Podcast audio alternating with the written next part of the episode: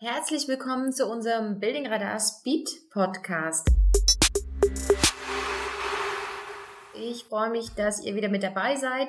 Ähm, dieses Mal geht es um das Thema die richtige Kommunikation zur Informationsgewinnung. Also wie verstehe ich denn meinen Kunden richtig? Und ich freue mich extrem, dass mein Kollege Ben neben mir sitzt. Schön, dass du da bist und stell dich doch mal kurz vor. Hi Susi, ich freue mich auch, dass ich bei einer unserer ersten Sessions dabei sein kann. Ich bin Ben Bauer, bin bei Building Radar im Vertrieb für die Regionen Bayern und Österreich zuständig, was man vielleicht auch hört, weil Building Radar da clever eine Muttersprachler aus Passau hingesetzt hat. Und ähm, meine bisherigen Stationen waren immer im Bereich Softwarevertrieb und das heißt auch oft auch Lösungsvertrieb, genau wie bei Building Radar. Und da ist es mir halt besonders wichtig, dass man gerade im Bereich Kommunikation viele Informationen vom Kunden gewinnt, an die er vielleicht selber auch noch gar nicht gedacht hat. Weswegen ich mich auch viel mehr mit dem Bereich Kommunikation auseinandersetze als mit Sales an sich, weniger klassische Sales- und Vertriebsbücher lese, sondern eher sogar bis hin zur Körpersprache oder bis hin zu Dingen, okay, wie kriegt man Informationen, was könnte die andere Person denken, was könnte sie meinen, wenn sie eine Pause macht und solche Dinge. Das klingt extrem spannend und ich weiß, dass uns da ein sehr, sehr gutes Thema heute erwartet. Was mich interessiert, du bist ja genauso oder wir beide sind ja in der Baubranche tätig. Bisher haben wir immer beide erlebt, die Auftragslage war super. Wie schätzt du denn die Zukunft aktuell ein in der Branche? Ja, ich bin immer ein sehr positiver Mensch, deswegen würde ich sagen, erstmal habe ich wenig Angst, gerade auch weil ich eben bei Building Radar arbeite und wir die Zahlen ja live sehen können, was wir auch ja monatlich machen in unserem Webcast, wo wir zum Beispiel die neuen Zahlen vorstellen zu Baumeldungen. Und was man halt ein bisschen beachten sollte, ist, dass die Baubranche sich ja ähm, ungefähr ein Jahr versetzt zur eigentlichen Konjunktur bewegt. Das heißt, man kann schon auch ein bisschen absehen, okay, wie wird sie sich bewegen, was mich sehr positiv stimmt, ist, wie sich es während Corona entwickelt hat, nach einer anfänglichen Angst von, sage ich mal, zwei, drei Monaten, ist es jetzt bei uns ja eigentlich wieder so, du weißt es, Susi, dass das Geschäft ganz normal wieder Definitiv. aufgenommen wurde. Und ich meine, die Gebäude müssen gebaut werden, die werden auch fertig gebaut und sobald da auch wieder ein Wachstum in der Wirtschaft kommt, kommt es auch wieder zeitversetzt in der Baubranche. Definitiv. Ich weiß, Ben, für dich spielt das Thema Kommunikation eine extrem wichtige Rolle. Ähm, ich würde aber trotzdem gerne wissen, wie siehst du das Thema Vertrieb? Welche Bedeutung hat es aktuell und wie siehst du das für die nächsten Jahre?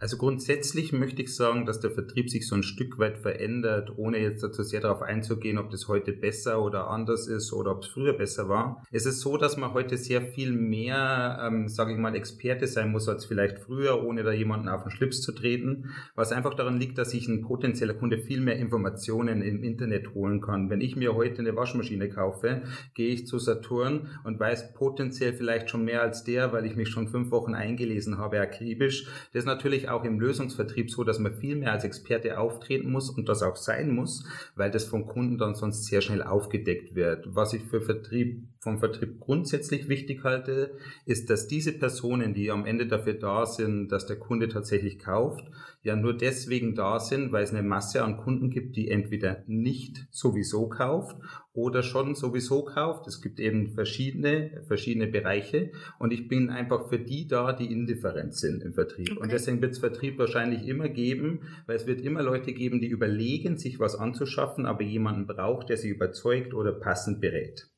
Ähm, wie kommst du denn genau an die Kundengruppe? Wie, wie findest du die? Was ist bei dir das Thema Kundenakquise? Wie gehst du vor? Was sind für dich die wichtigsten Schritte? Ersten Punkt ähm, denke ich eigentlich so darüber nach, okay, was könnte ein USP-Fit für mich sein? Was ist für ein USP-Fit?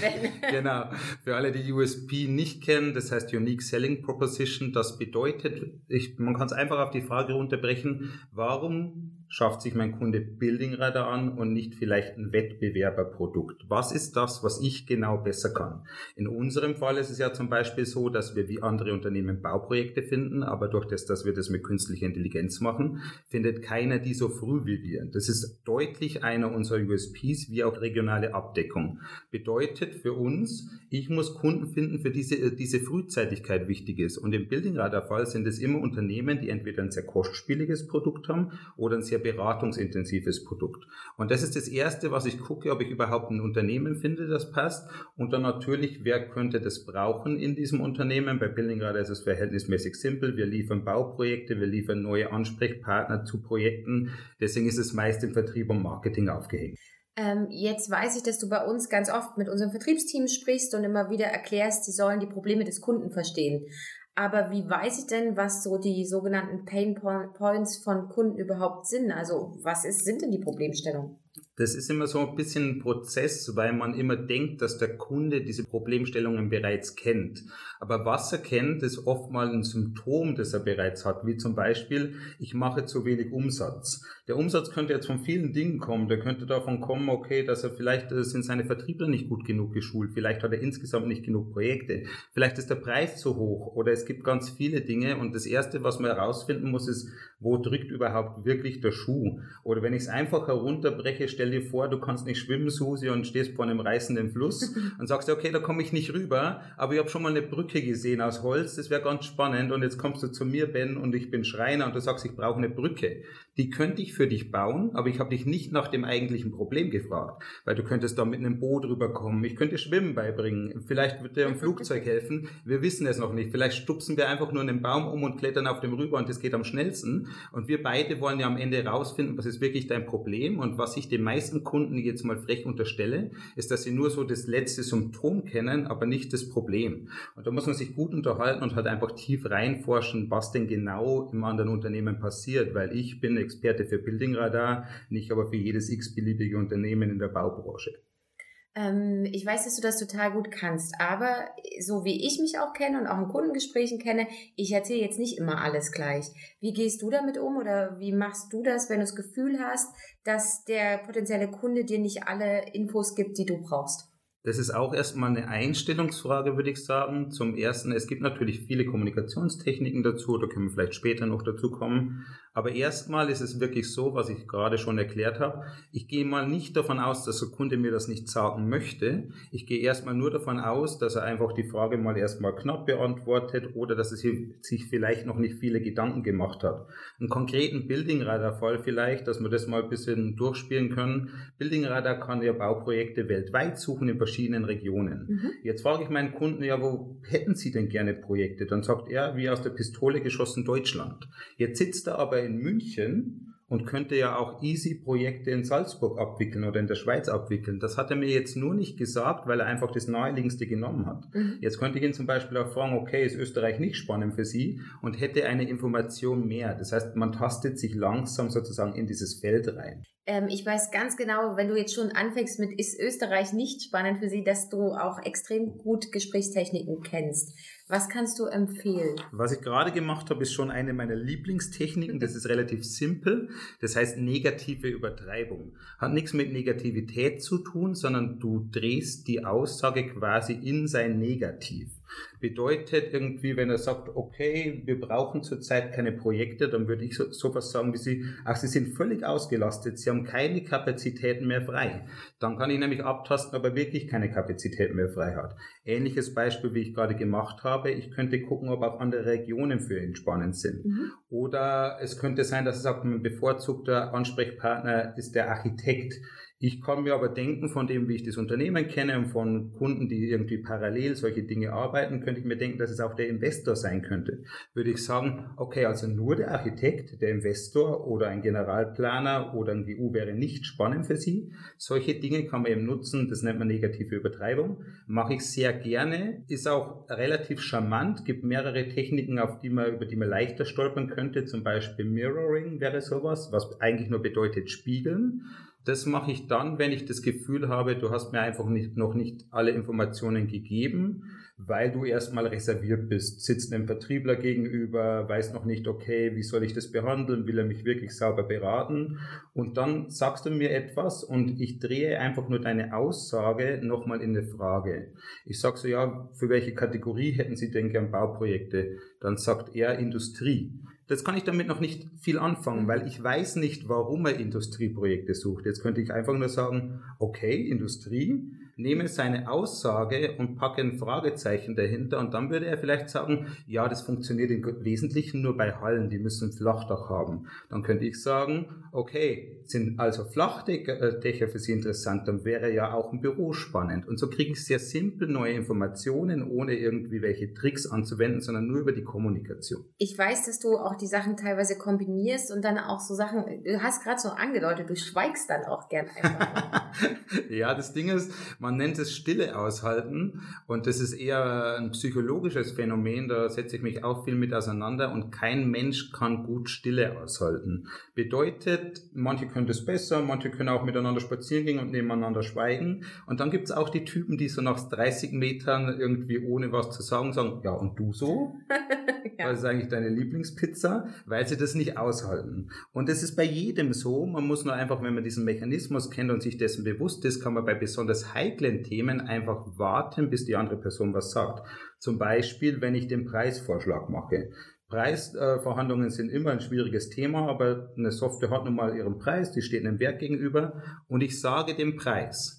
Und dann warte ich, bis die andere Person reagiert. Und kriege nicht Panik nach zehn Sekunden, nur weil sie sich denkt, okay, passt das ins Budget oder einfach kurz drüber nachdenkt. Es kann bis zu einer Minute dauern, aber ich versuche die Stille auszuhalten, damit ich mehr Informationen kriege. Jetzt weiß ich, dass du das extrem gut kannst, weil ich da schon ganz oft zugehört habe. Ähm, ich weiß aber, dass es auch nicht nur auf die Technik drauf ankommt, weil ich das selber schon getestet habe. Du setzt auch Sprache mit ein. Wie machst du das genau? Ja, es ist so, dass ich sehr viel mit bildhafter Sprache arbeite, so ähnlich wie ich es vorher skizziert habe, dass ich sage, okay, ich breche das auf was Einfaches runter. In der Trainingsmethodik im Sport nennt man das vom Einfachen zum Schweren. Ich nenne was, was du, nehme was, was du kennst und versuchst auf die nächsthöhere Ebene zu heben. Deswegen habe ich vorher zum Beispiel dieses Beispiel mit der Brücke gemacht. Das war relativ einfach. Möchte ich zum Beispiel was Technisches wie einen Algorithmus erklären, was nicht jeder kennt, dann würde ich sagen, okay, stellst dir vor wie einen interaktiven Wegweiser für eine Wanderroute. Und die Wegweiser suchen dir die richtige Route aus, weil auf dem Wegweiser zum Beispiel steht, möchtest du weit gehen, möchtest du nicht so weit gehen. An der nächsten Gabelung steht, möchtest du einen Berg hoch oder möchtest du einen See. Und so kannst du bildhaft eigentlich alles verdeutlichen. Das nutze ich sehr gerne solche Dinge. Und was ich auch gerne mag, ist, dass ich dem Menschen einfach vorher schon sage, wie ich bin. Ich habe gewisse Werte, ich bin direkter Mensch, ich bin offener Mensch, bin auch gerne mal flapsig oder so. Und ich sage das am Anfang, damit wir eben auf eine direkte Sprachlinie kommen. Ich bitte meinen Kunden ganz am Anfang und sage, okay, wir haben hier ein Gespräch, ich möchte Sie am Ende als Kunden gewinnen. Das tun auch schon viele nicht. Das sage ich ganz am Anfang. Wir sitzen heute hier, damit ich Sie als Kunden gewinne. Deswegen wäre es für mich ganz wichtig, dass Sie mir immer sagen, wenn Sie was gut finden, wenn Sie was schlecht finden, aber bitte Konjunktive vermeiden. Weil Konjunktive helfen uns beiden weiter. Es ist in unser beider Interesse, aus Respekt vor unserer Zeit dass wir schnell zu einer Entscheidung kommen. Und immer wenn der Kunde einen Konjunktiv nutzt, ich meine, jeder, der mal mit Vertrieb oder Marketing zu tun hatte, kennt solche Sätze wie, ja, unter Umständen könnten wir uns vorstellen, dass wir das bei passenden Parametern nächstes Jahr angehen würden. Jetzt ist nächstes Jahr kein Datum. Jetzt haben wir unter Umständen, wir haben könnten und so weiter. Das, also so ein, so ein Vertragspartner kann dich direkt in die Tonne hauen sozusagen. Und dann würde ich ihn wieder zurückführen auf den Weg und sagen, okay, nächstes Jahr ist kein Datum. Sie sagen, könnten Sie sich vorstellen unter welchen Parametern können Sie sich das vorstellen? Wir haben uns darauf geeinigt, dass wir eine direkte Ansprache haben. Und sehr viele Kunden schätzen das sehr. Es ist sogar so, dass sich manchmal die Gesprächsdynamik sehr stark verändert, weil die sehen, dass ich hier irgendwie nicht mit ihnen Theater spielen möchte, sondern die Rituale sogar rausnehmen möchte. Das klingt super spannend. Gibt es Dinge, die du nie sagen würdest? Dinge, die ich nie sagen würde, vielleicht nicht. Was ich ähm, vermeide, sind so vermindernde Wörter wie nur oder solche mhm. Dinge oder krass negative Wörter. Ich vermeide zum Beispiel zu sagen, okay, wir können nur dies und jenes, mhm. weil das klingt abwertend. Aber wir können dies und jenes und andere können was anderes. Deswegen vermeide ich solche abwertenden Wörter und ich vermeide auch sowas wie aber das ist ganz witzig, weil da würde ich statt aber nämlich nur sagen, okay. weil es weicher ist. Warum vermeidest du aber? Weil aber so, also man kennt da so dieses, diesen geflügelten Satz, alles was vom aber kommt, ist Kacke, sozusagen. Okay. Weil sage ich, Susi, hast du richtig gut gemacht, aber. In meiner Region gibt es das nicht, wo ich herkomme. Nein. Aber dann sage ich, Susi, das ist eine richtig klasse Arbeit, aber. Okay. Und dann weißt du so, okay, so richtig klasse war die Arbeit nicht. Wenn ich jetzt sage, statt aber nur sage, dann ist es ein bisschen weicher. Oder wenn ich es mit und verbinde, dann kannst du auch was anbringen. Ist vielleicht auch schön für Feedback oder solche Themen. Mhm. Du sagst, es war richtig gut gemacht und in der Ansprache kannst du noch ein bisschen lauter werden. Ist ja viel schöner als, das war richtig gut gemacht, aber in der Ansprache müsstest du noch ein bisschen lauter werden, weil dann ist alles, was ich vorher gesagt habe, schon vermindert. Deswegen vermeide ich das ganz klar, solche Wörter. Stimmt, guter Punkt. Finde ich auch. Ich weiß, dass du auch noch äh, so ein paar Themen hast, ähm, dass du sagst, wir sprechen Stolpersteine als erstes an. Mhm. Warum? Probiert man die nicht eigentlich zu verstecken am besten? Ja, das Ding ist ja eigentlich, was ich möchte, ist, dass der Kunde mir vertraut. Du musst verstehen, wir verkaufen keine T-Shirts, wir verkaufen keine Turnschuhe. Es ist kein Einmalkauf. Wir wollen ja Partnerschaften und das Wichtigste dabei ist Vertrauen. Deswegen bin ich direkt, ich bin offen, ich versuche keine Spielchen zu spielen und deswegen spreche ich Stolpersteine vorne an. Das hat zwei Vorteile. Einmal, dass der Kunde oder potenzielle Kunde mir deutlich mehr vertraut, wenn ich selber anspreche, wenn ich sage, das könnten wir nicht so gut. Ich habe auch schon Dinge gesagt, jetzt werde ich wahrscheinlich hier, wenn das unsere Gründer hören, werde ich geprügelt, weil ich schon gesagt habe, an der Stelle würde ich es auch noch nicht kaufen. Das würde ich sagen, wenn ich es an der Stelle wirklich nicht kaufen würde, weil das schafft Vertrauen und das ist ehrlich. Und zum anderen wird dir das ja äh, in jedem Fall über die Füße fallen. Wenn es gefragt wird, und ich habe es bis dahin vermieden, müsste ich rumdrucksen mhm. oder es kommt irgendwann in der Partnerschaft, wir nennen das ja liebevoll Overselling im mhm. Sales, mhm. was eigentlich nur heißt, dass du lügst. Okay. Ähm, und man sagt dann liebevoll sowas, ja, wie ich glaube, wir können das abbilden, da sind dann meine geliebten Konjunktive wieder drin. Mhm. Und deswegen spreche ich es vorher einfach an. Zum Beispiel ist so ein, also KI findet Dinge sehr schnell. KI hat aber nicht immer eine Datentiefe, wo ich sage, okay, ich kriege eine Durchwahl von einer Person, weil ja. KI recherchiert nicht, sie liest aus. KI kann nirgends anrufen. Auch vor DSGVO-Gründen ist es natürlich sauber, weil man Dinge findet, die dort schon vorhanden sind. Das muss ich aber erzählen. Das könnte ein Stolperstein sein. Vielleicht ist der Kunde gewohnt, immer mit solchen Daten zu arbeiten, mhm. wo schon bereits recherchiert wurde. Und wenn ich das vorher anspreche, schafft es Vertrauen und ich falle nicht drüber. Und genauso spreche ich auch den Preis an, bevor der Kunde das tut und sagt, bestimmt wollen Sie jetzt eine Preisindikation haben. Das, dann müsste ich das und jenes noch von Ihnen wissen. Das finde ich total gut, weil ich habe immer das Gefühl, wenn ich mit jemandem rede, dass die immer die Preise von mir verstecken wollen. Gerade im Jahr 2020 ist ähm, das Thema digital extrem relevant geworden, bei uns sowieso. Du kannst auch nicht mehr wirklich auf On-Sites fahren, deine Kunden treffen. Was hast du für Tipps, gerade an Bauunternehmen, wie das Ganze auch digital gehen kann? Also was mir besonders wichtig ist, ist auf jeden Fall ein Videocall. Das ist momentan das Einzige, was wir haben. Ich weiß, jeder, stell dir jedes Gespräch vor, das du hast, je nachdem wie schüchtern du bist ähm, fühlst du dich eigentlich wohler, wenn du der Person in die Augen schauen kannst, wenn du weißt, was passiert auf der anderen Seite. Ich könnte meine Stimme verstellen und könnte total lustig irgendwie klingen, könnte aber zu meinen Kollegen hier lächerlich den Vogel deuten sozusagen. Wenn ich vor dir sitze, sind solche Barrieren abgebaut. Jetzt geht es nicht voreinander zu sitzen, deswegen würde ich immer empfehlen, und wenn man noch so, so ein äh, Bad Hair Day hat, sage ich jetzt mal, dass man das Video anmacht, einfach, dass die andere Person das wirklich sehen kann. Ganz wichtig ist es auch bei so einem Thema wie emotionale Übertragung, Werbung, das ist auch was, was ich sehr, sehr spannend finde. Man kennt so Wörter wie, wie man in den Wald reinschreit, so Sprichwörter kommt es wieder raus. Mhm. Ähm, das kenne ich diesmal auch. Ja, sehr gut. aber es ist im Wesentlichen ja so, dass du, das wirst du ganz oft sehen, auch nicht jeden Tag, aber selbst wenn ich hier irgendwie bei Edeka an der Kasse stehe und lächle, dann kriege ich ein Lächeln zurück. Und auch das kann ich übertragen. Und ich kann sehen, ob die andere Person zum Beispiel gerade langsam redet, weil sie schlecht gelaunt ist oder ob sie gerade gar nicht aufmerksam ist. Und das kann ich nur sehen, wenn wir eben über einen Videocall gehen. Ich sehe jetzt keine großen Abstriche zu einer wirklichen Face-to-Face-Konversation, wo man im gleichen Raum sitzt. Mhm. Aber wenn es jetzt nur Telefonat wäre, glaube ich, würde es einfach abfallen, weil dann dieses große Thema Vertrauen, was drüber schwebt, einfach angeknackst ist. Gibt es noch irgendeinen Tipp von dir? Unterscheidet sich digitales Closing von Face-to-Face-Closing?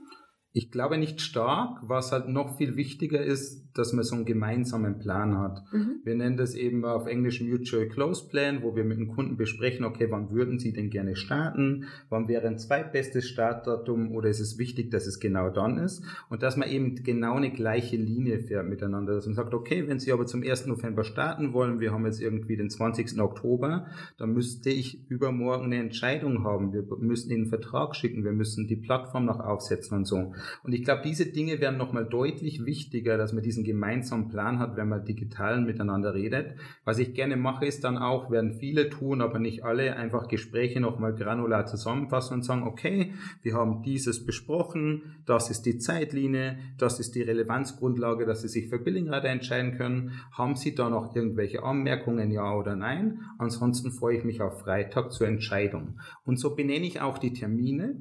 Ich nenne die nicht irgendwie Building Radar und Firma XY, sondern ich nenne sie Demo Building Radar, weiterer Austausch, Entscheidung Building Radar, damit die teilnehmenden Personen auch wissen, okay, über was reden wir da. Super, danke dir. Ich habe ähm, definitiv zwei Themen mitgenommen, die ich mir nochmal genauer anschaue. Das ist negative Übertreibung und was ich super spannend finde, ist Stille aushalten. Vielen Dank, dass du dir die Zeit genommen hast, uns heute all die Infos zu geben und meine Fragen zu beantworten. Super gerne und äh, wenn die Corona-Fallzahlen es wieder zulassen, kann man gerne auch bei uns an der Donnersberger Brücke vorbeischauen, können wir uns gerne mal persönlich über Kommunikation unterhalten. Super, danke dir.